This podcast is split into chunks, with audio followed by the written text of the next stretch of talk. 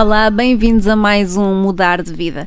Eu sou a Ana Cristina Marques e antes de avançarmos para o tema de hoje, deixo-vos um convite. Caso tenham questões que gostavam de ver respondidas ou histórias que queiram partilhar, podem fazê-lo através do e-mail mudardevida.observador.pt. Eu vou repetir outra vez: mudardevida.observador.pt. É bastante fácil, basta digitar e escrever e partilhar caso queiram fazê-lo. Hoje, a propósito da reentrée que marca o início de setembro, vamos falar sobre como podemos mudar o nosso estilo de vida, porque às vezes são as pequenas mudanças que produzem um impacto maior na nossa vida.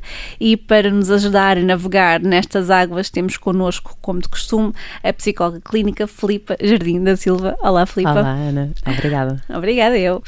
Uh, primeiro de tudo, uh, quais são os sinais de que o nosso estilo de vida pode efetivamente estar a prejudicar-nos? Ou seja, que exemplos concretos é que tu nos podes dar de coisas que estamos a fazer e que se calhar não nos fazem assim tão bem? Uhum.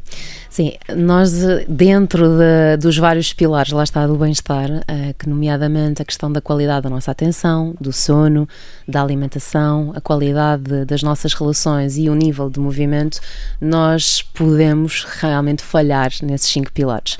E, portanto, tudo que seja uh, sedentarismo, desvalorização da uhum. nossa qualidade de dormir, uma alimentação muito errática, uh, não prestarmos propriamente atenção à qualidade das pessoas que temos na nossa vida, ou pelo contrário, uhum. até nos isolarmos, todos esses, uh, no fundo, comportamentos, como também predominarmos o nosso dia a dia num piloto automático, neste modo de fazer, fazer, fazer, sem parar para ser, sem parar para sentir, serão sempre comportamentos que de alguma forma vão ter a sua fatura. Uhum. Porque, por exemplo, ter uma boa relação com o sono ou com a comida são coisas que, que realmente fazem falta no nosso dia a dia, que às vezes nós tendemos uhum. a descurar, não é? Seja porque não temos tempo suficiente para pensar ou para fazer as coisas como elas devem ser feitas. Sim, tu, eh, eu acho que nós estamos assim numa crise uh, em que um, pensar em equilíbrio e pensar em estilo de vida, eu tenho ouvido muito isto que é, ah, isso é uma utopia. Uhum. Isso é uma utopia. Portanto, parece que já não é possível trabalharmos e sermos pessoas. Já não temos que escolher. Ou somos pessoas ou somos profissionais de sucesso. Portanto, qual é que é a escolha? Uh, e realmente aqui a, a, ideia é nos voltarmos para as bases. E, e, as bases são estas, as bases do nosso funcionamento humano. É? Nós cada vez mais percebemos mais de sistemas de software e, e, de, e de computadores e aplicações e telemóveis e computadores e, e toda essa panóplia de, de uhum. tecnologia e esquecemos que nós somos também um ser integrado com os seus mecanismos com os seus botões, e é nesse sentido que realmente, quando não cumprimos eh, realmente com este cuidado, nós vamos notar alterações eh, a nível fisiológico e, portanto, muitas uhum. vezes vem o mal-estar, a fadiga, as enxaquecas, os problemas de tiroide que estão muito associados a, a, um, a um nível de gestão de dia a dia muito estressante e, portanto, a uma sobrecarga muito grande emocional e física, mas também vamos ter alguns sinais comportamentais, eh, de, de alguma forma nos sentirmos uhum. mais desligados dos outros, com menos percepção de prazer, mais desconcentrados concentrados. Portanto, alguns sinais vão aparecer, seja a nível emocional, seja a nível comportamental, a nível fisiológico, e vale a pena prestar atenção a esses sinais. Uhum. Então, imaginemos uma pessoa que nos está, que nos está a ouvir agora uh, e que realmente consegue identificar um ou outro sinal de que as coisas não estão assim tão bem numa das esferas uh, do seu dia a dia, da sua rotina. Um, mudar estes hábitos que são pequenos ou que parecem pequenos não deve ser nada fácil, não é? Sobretudo porque não, não vivemos assim com tanto tempo como queríamos viver. Uh, que conselho é que tu dava usavas efetivamente para conseguirmos mudar hábitos que estão tão enraizados no nosso dia a dia? Uhum o primeiro conselho é realmente começar. Começar a fazer alguma coisa, seja mesmo começar pela contemplação de, de, mudar algo. Mas nós, nós primeiro precisamos ter esta noção de que mudar, e nós já falamos sobre isto aqui, uhum. mas nunca é demais repetir, é um processo. Uhum. E quanto mais uh, nos apropriamos dessa noção, mais vamos à procura de perceber em que etapa então de mudança é que eu estou, uhum. para que eu possa definir um plano de ação ajustado à etapa em que eu estou. E é depois efetivamente começar, e, e começar por micropassos, por micromudanças, uhum. introduzir micro hábitos. Portanto, lá está, se eu, por exemplo, quero me tornar uma pessoa mais ativa, porque reconheço que sou bastante sedentária, uhum. é ilusório e utópico e vai gerar frustração se eu definir que vou me inscrever numa qualquer atividade física para praticá-la cinco vezes por semana. Sim, sim. Uh, portanto, mais vale começar por dizer, uh, eu vou trocar o autocarro e vou fazer esta caminhada entre casa e o trabalho, uhum. que é um percurso que eu todos os dias vou ter que fazer. Aquilo que eu estou a fazer é uma alteração. Em vez de eu ir a estas duas paragens de autocarro, vou a pé. Ou vou sair uhum. em duas paragens do metro antes e vou a pé. Ou não vou levar o carro. Pronto. São pequeninas alterações. Quanto mais execuíveis elas possam ser e sustentáveis na nossa rotina diária, melhor. Para depois nós uhum. irmos uhum. introduzindo. Portanto, essa ação, essa adequação que permite a consistência, e consistência uhum. aqui é a palavra-chave para nós conseguirmos enraizar hábitos, uh, é realmente fundamental. Então, até dirias que essa consistência é quase a chave para que estas mudanças, uma vez ocorridas, perdurem no tempo. Essa consistência é, é fundamental, sim. E, uhum. e, depois também ajuda muito um, nós termos noção de que o mecanismo de se criar hábitos tem aqui várias etapas. Uhum. Uh, e, portanto, em primeiro lugar, vale a pena nós termos sempre esta noção de que para eu criar um hábito, eu vou ter que, no fundo, uh, despoltar um gatilho, que é uhum. é basicamente um contexto que possa promover uh, realmente então a execução desse hábito. Então, voltando aqui ao exemplo anterior, se o meu objetivo é ser menos sedentário, e neste caso eu quero começar por fazer deslocações entre casa e trabalho eh, a pé, por exemplo, uhum. ou de bicicleta, então uma das coisas que me pode ajudar é quando eu acordo já ter, por exemplo, ali os meus ténis que eu sei que vou uh, uhum. precisamente para o trabalho com os ténis e depois posso até mudar de calçado, por exemplo. Mas já é já ter ali o meu kit uhum. uh, que me vai recordar da minha intenção e, e isso é fundamental. Depois, inevitavelmente, nós agirmos e nós vamos ter muitas resistências. Ah, hoje está nublado, hoje está a chover, hoje tenho uma reunião, não convém chegar transpirado, hoje estou com pressa, hoje estou atrasado.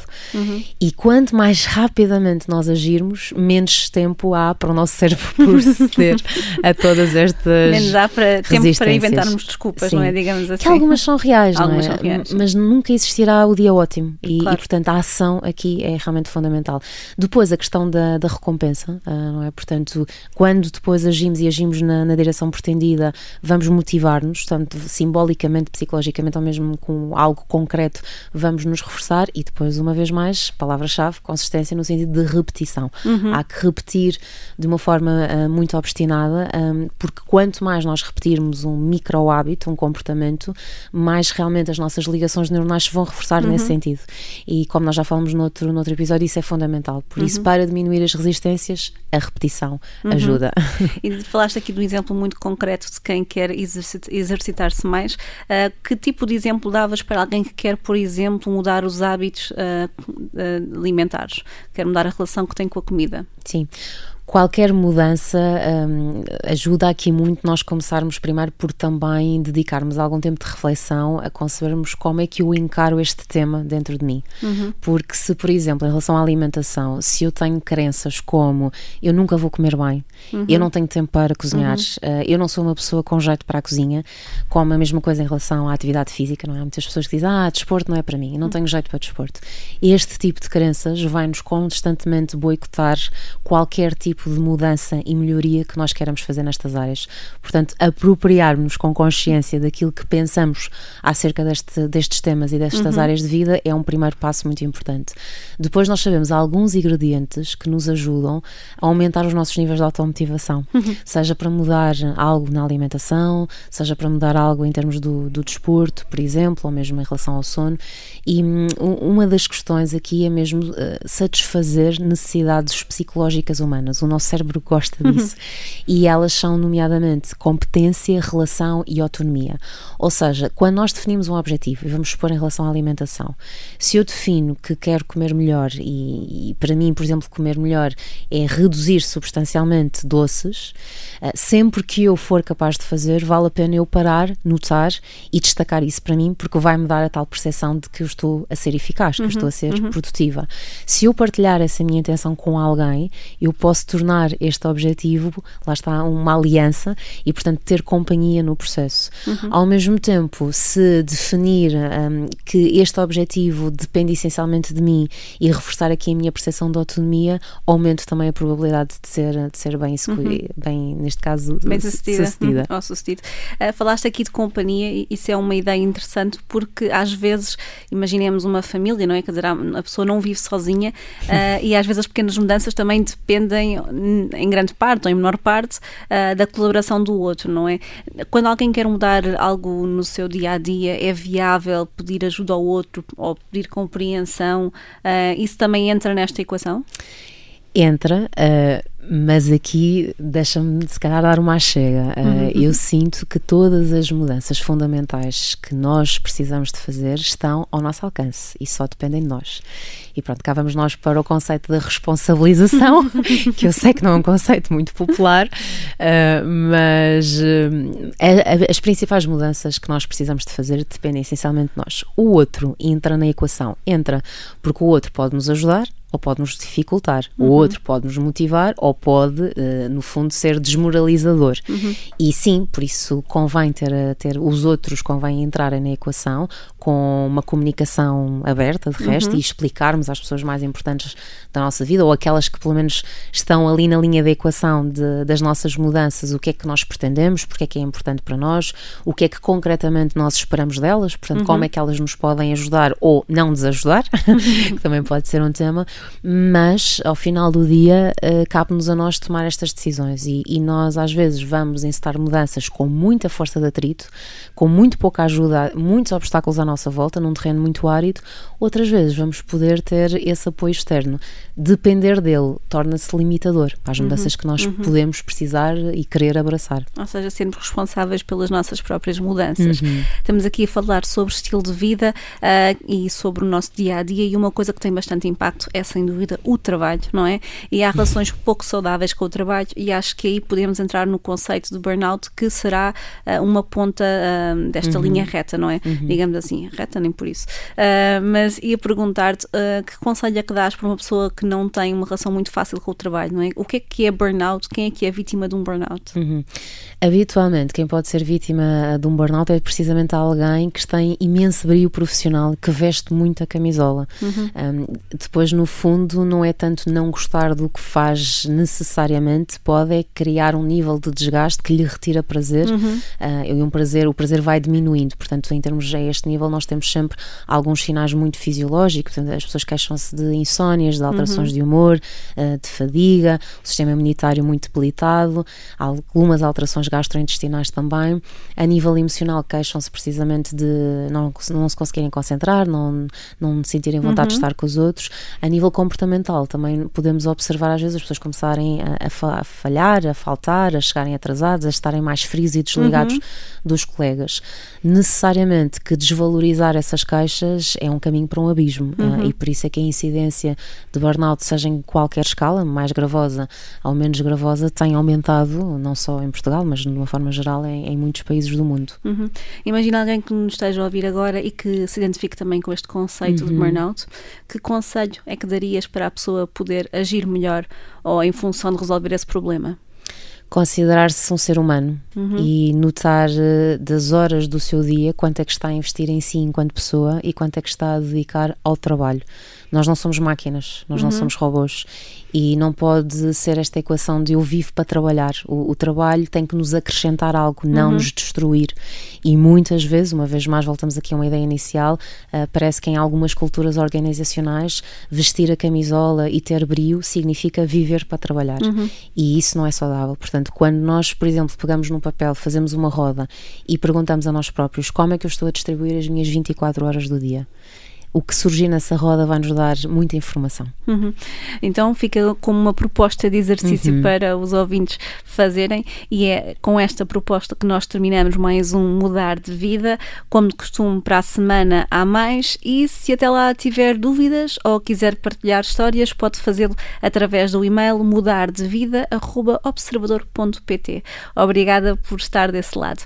Fica agora com o tema muito a propósito, o primeiro dia de Sérgio Godinho, que é sempre um bom incentivo incentivo. Até lá!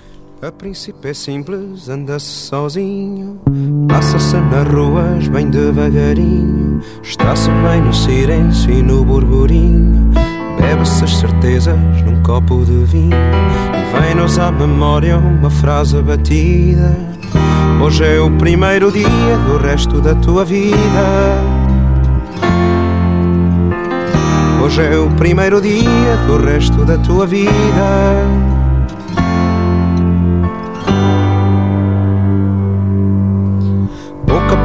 Passo faz-se vagabundo Dá-se a volta ao medo e dá-se a volta ao mundo.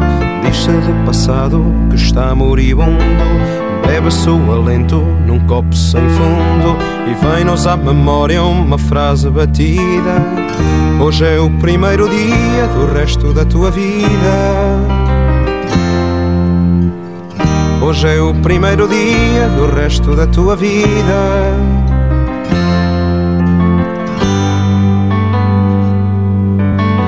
E é então que amigos nos oferecem leito.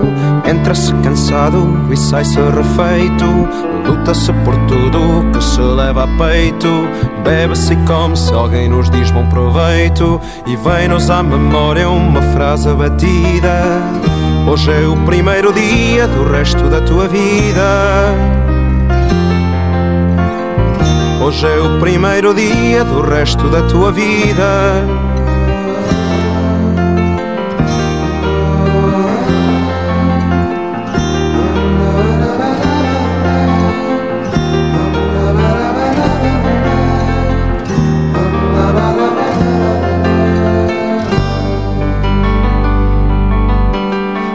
Depois vem cansaços e o corpo fraqueja. Olha-se para dentro e já pouco se beija. Pede-se o descanso, por curto que seja. Apagam-se dúvidas num mar de cerveja. E vem-nos à memória uma frase batida. Hoje é o primeiro dia do resto da tua vida. Hoje é o primeiro dia do resto da tua vida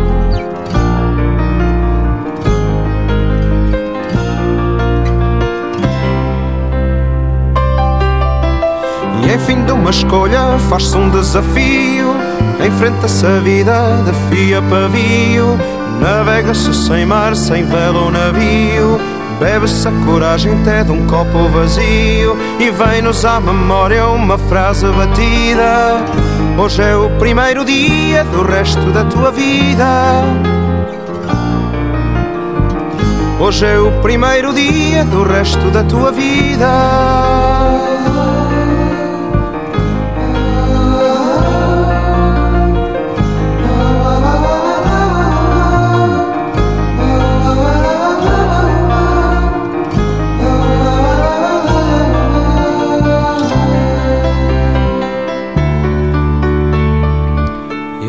Tanto tempo fez cinza da brasa.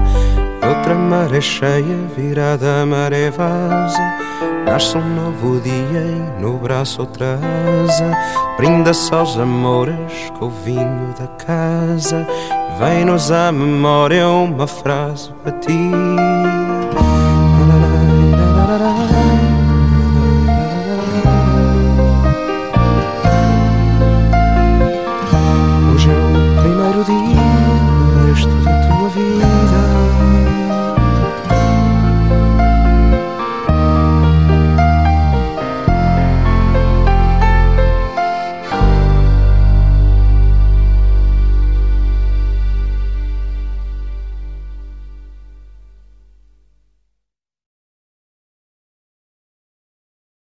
Obrigada por ter ouvido este podcast. Se gostou, pode subscrevê-lo, pode partilhá-lo e também pode ouvir a Rádio Observador online em 98.7 em Lisboa e em 98.4 no Porto.